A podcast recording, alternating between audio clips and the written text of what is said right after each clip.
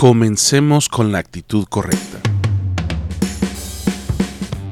En este cuarto día quiero que hablemos acerca de la importancia de los comienzos y lo que Dios quiere que sepamos al seguir en estos 21 días en dirección a Él.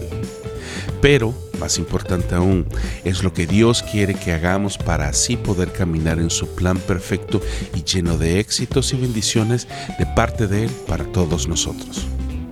Uno de mis libros favoritos de la Biblia es el libro de los Salmos ya que es el libro más musical de toda la Biblia. Pensé, qué mejor manera de comenzar este cuarto día que con el primer capítulo de mi libro favorito de la Biblia. El Salmo 1, versículo 1 al 4, lo leo en la nueva traducción viviente. Qué alegría para los que no siguen el consejo de malos, ni andan con pecadores, ni se juntan con burlones, sino que se deleitan en la ley del Señor meditando en ella día y noche. Son como árboles plantados a la orilla de un río que siempre dan su fruto en su tiempo. Sus hojas nunca se marchitan y prosperan en todo lo que hacen. Extraigamos dos consejos que nos da esta porción del libro de los Salmos. Consejo número uno para tener éxito. Qué alegría para los que no siguen el consejo de malos, ni andan con pecadores, ni se juntan con burlones. Apártese de las malas compañías y los malos consejos. ¿Cómo lograrlo? Pídele a Dios que lo rodee de personas que lo quieran, lo respeten y que siempre busquen lo mejor para usted y los suyos. Deje de juntarse con malas compañías que solo lo incitan a hacer cosas malas y hasta bullear mofándose de los demás. Usted se pregunta, ¿cómo saber quién es una mala compañía? Es muy fácil.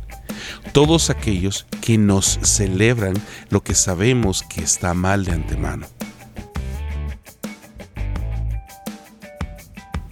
El consejo número dos para tener éxito. Dice el versículo de la Biblia, sino que se deleitan en la ley del Señor, meditando en ella día y noche. Fácil, busque a Dios y conózcalo más de cerca. ¿Cómo se le conoce a Dios?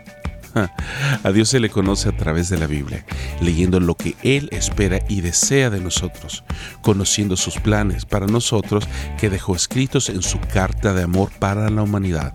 Ahí encontraremos y aprenderemos lo que Él hará por nosotros. Se preguntará qué sucederá si sigo estos consejos. Se lo voy a decir así. Número uno, tendrá un corazón lleno de alegría. Por eso el Salmo 1 comienza y dice, qué alegría para los que no siguen el consejo de malos.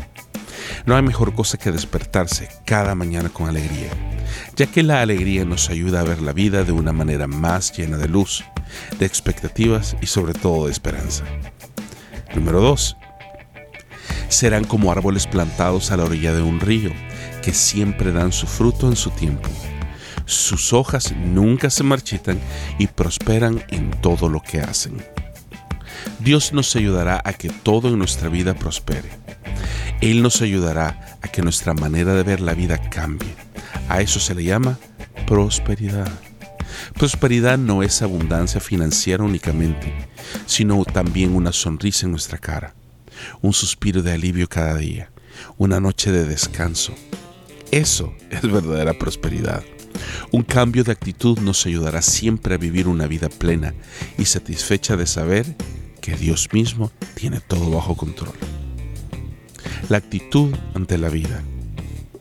La Universidad de Harvard y la Fundación Carnegie habiendo realizado investigaciones totalmente independientes, encontraron que solo un 15% de las razones por las cuales una persona triunfa profesionalmente, escala posiciones dentro de una empresa y sale adelante en su campo, tiene que ver con sus habilidades profesionales y conocimientos técnicos.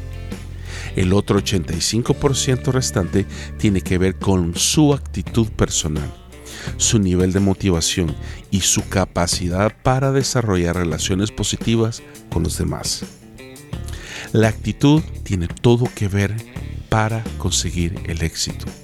La actitud en la vida nos hace conseguir lo que queremos alcanzar, ya sea una mejora salarial, emprender un negocio, mejorar nuestro estado físico, dejar un vicio, etcétera, etcétera. El éxito en la vida puede entenderse de muchas maneras, como tantas personas en el mundo. Pero lo que a todas les une es el deseo de ser felices, de superarnos a nosotros mismos y de mejorar en el trabajo como personas. Espero haberle ayudado en este día número 4 en cuanto a nuestra actitud correcta. Nos vemos mañana para continuar en el reto de los 21 días.